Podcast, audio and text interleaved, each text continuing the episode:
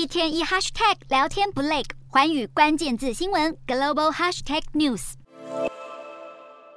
兴奋地跟着中介看房，来自台湾的投资客胡小姐大老远跑到北海道的富良野看房。她相中的是这间古色古香的木屋，周边土地占地大约三百平，要价一千五百万日元，折合台币三百五十三万元左右。胡小姐很满意房子的气氛，打算买下木屋作为民宿出租。夏天有薰衣草花田，冬天可以滑雪。富良野的观光商机对于投资客来说很有魅力。不过，也有房仲认为，对于不熟悉日本房地产市场的外国人来说，投资东京还是比较保险。毕竟东京食衣住行都很方便。二零二二年的东京首都圈的大楼，部分平数，一户平均价格是六千三百六十万日元，在日元汇率最低点时换算成台币大约是一千三百四十万，也难怪会受到台湾人青睐。其实不止台湾人，亚洲其他国家的投资客也对日本的房地产青眼有加。这栋位于东京新宿的三房大楼，可以当做住家或办公室，开价大约七千五百万台币，虽然要价不菲，但还是让印尼投资客非常心动。不过另一方面，从二零二二年底开始，日元就在回升，二零二三年市场预测日元只会持续走扬，到时候在日本买房的热度或许就会慢慢降温。